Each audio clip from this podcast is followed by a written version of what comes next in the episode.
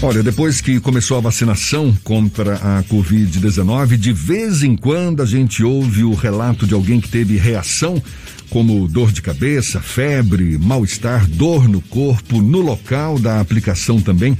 Pelo menos ninguém virou jacaré até agora e nem vai virar, né? Agora, essas respostas do organismo são motivo de preocupação?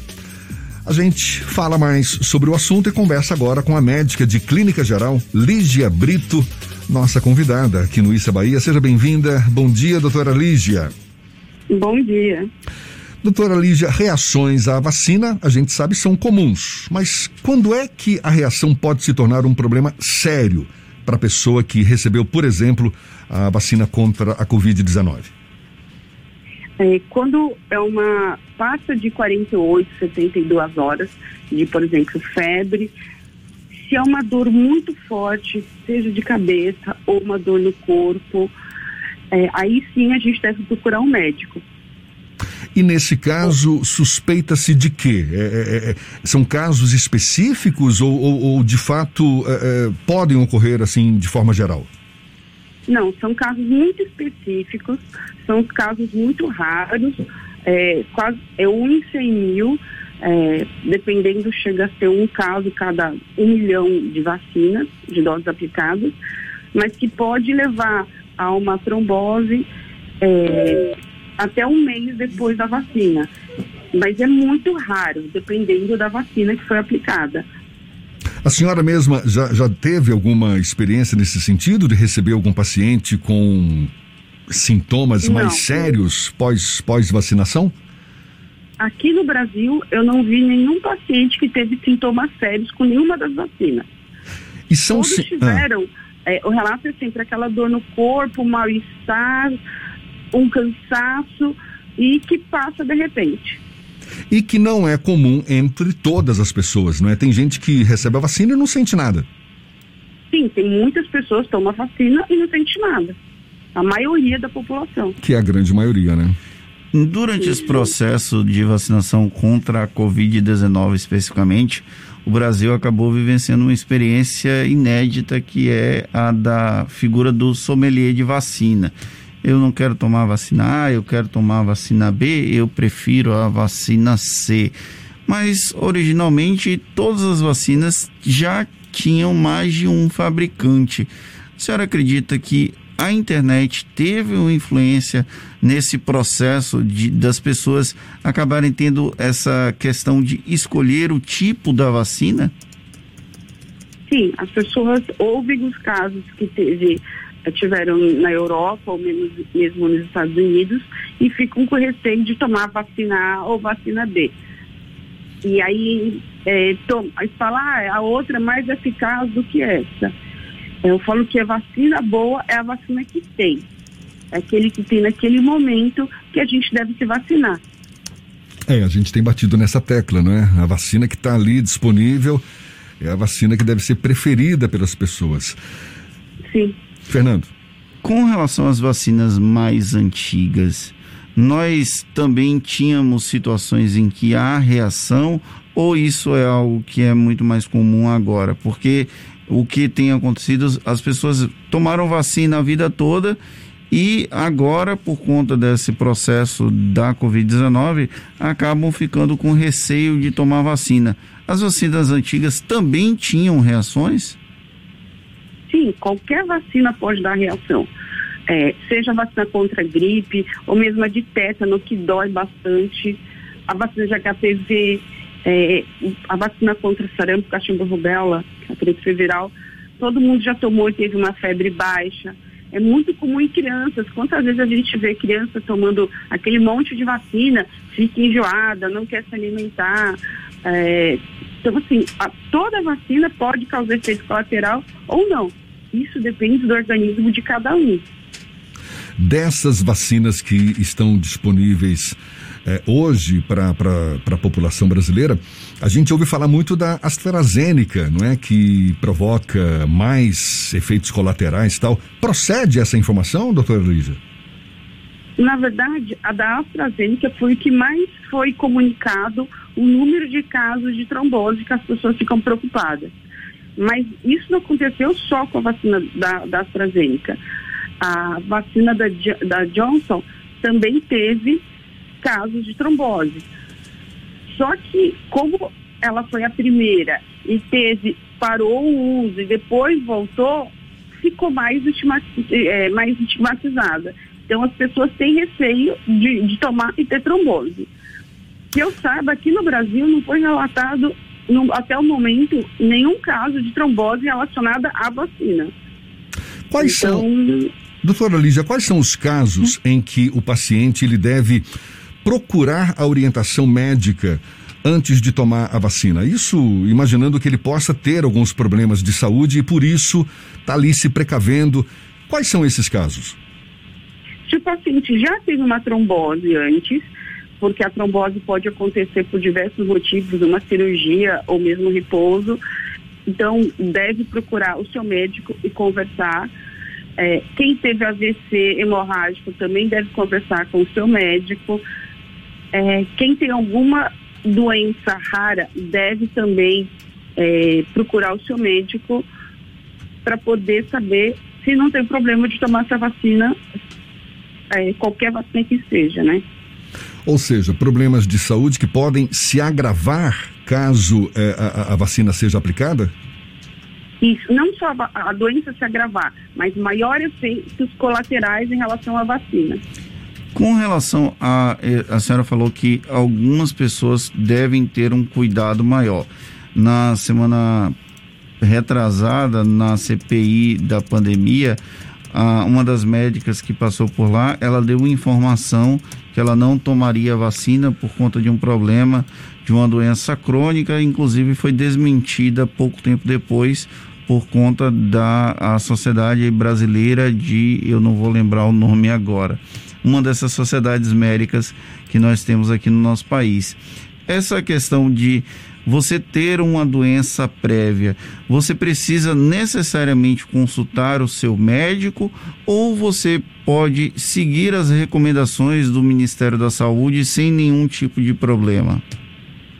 A maioria das doenças crônicas você pode tomar vacina sem nenhum problema.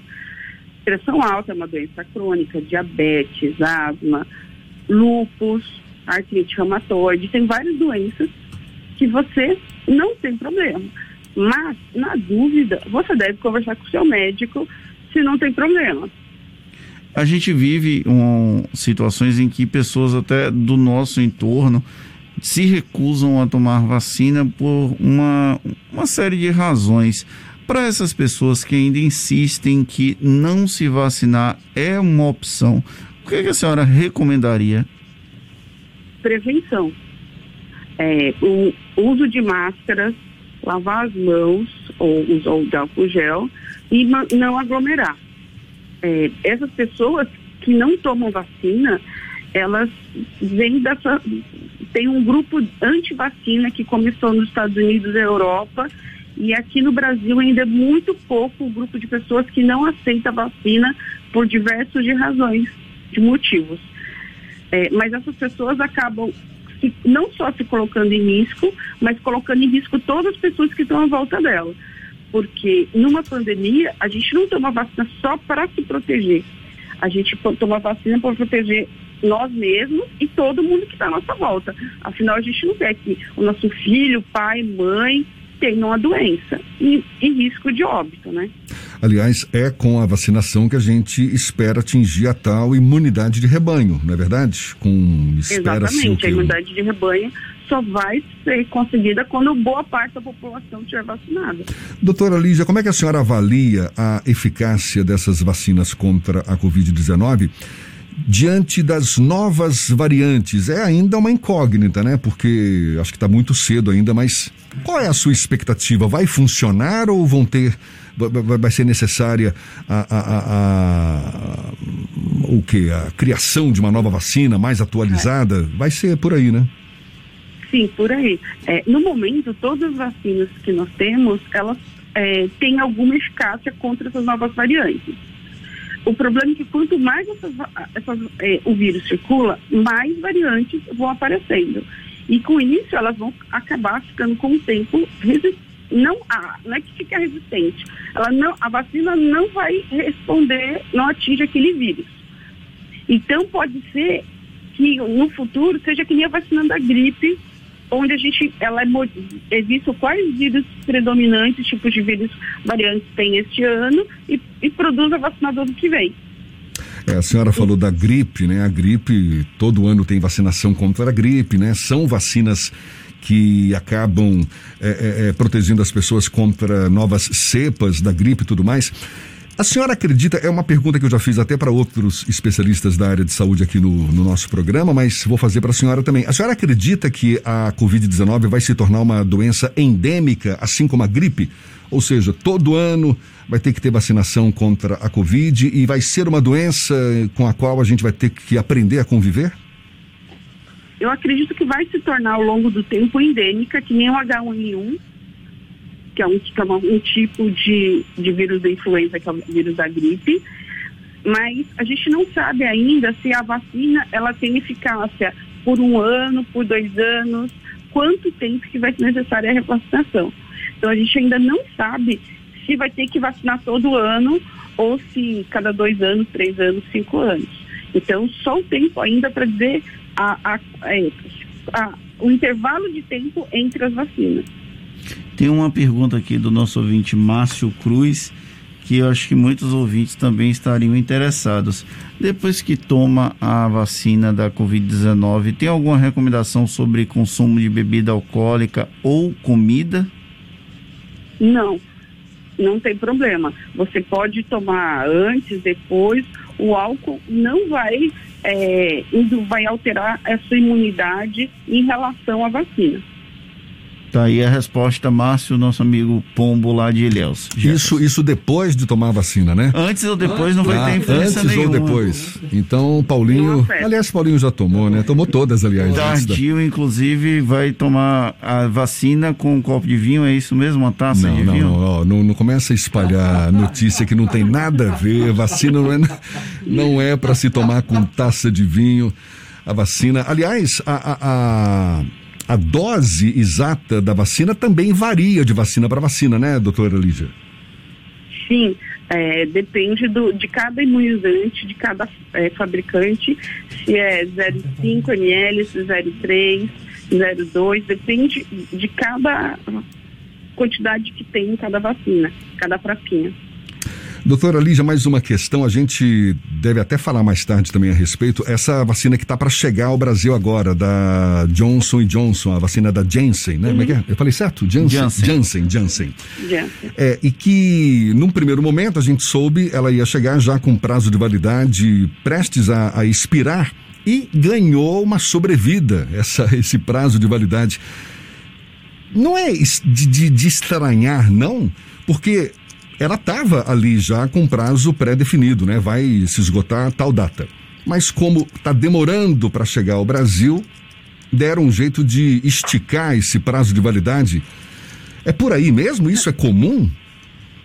É, pode acontecer, é, não é o comum, mas acontece como para não perder, a, a, Johnson nos Estados Unidos é, fez testes vendo se a vacina é eficaz, mesmo com o tempo de validade. Então, a, o FDA, que é o, como se fosse um Visa dos Estados Unidos, autorizou que a vacina ela continua sendo eficaz até um mês e meio depois, que foi o tempo que foi prolongado é, de, de, eficácia da vacina de validade. Ah, mas isso não era o tipo da coisa para ser definida já com, com antecedência? Por que, que só agora que, que estica-se o prazo de validade da vacina? Para não se perder a vacina. Então, eu sei que, é que normalmente quando se faz estudo, você planeja um tempo que, essa vacina, que a vacina vai ser eficaz. Como a gente tem, é, como eles têm muitas vacinas e tem risco de perder e jogar fora, foi feito os testes para ver mais quanto tempo eu consigo é, com que essa vacina seja segura e eficaz. Então, eles fizeram um teste e viram que, mesmo estendendo um pouco o prazo de validade, ela continua eficaz. Por isso é que eles, eles estenderam. Ou seja, não foi uma mera questão operacional, foi ali com base em estudos é, é, pesquisas ali que, que, que garantem a eficácia da vacina mesmo com esse, com esse prazo de validade estendido, não é isso? Sim, exatamente. Tá certo. Olha, muito obrigado, doutora Lígia Brito, que é médica de clínica geral, conversando conosco aqui, nos dando uma aula sobre vacinas, sobre esse momento que a gente vive tão, tão especial e que nos afeta a todos. Muito obrigado, doutora Lígia, pela atenção dada aos nossos ouvintes. Nada. E até uma próxima, um então. Dia.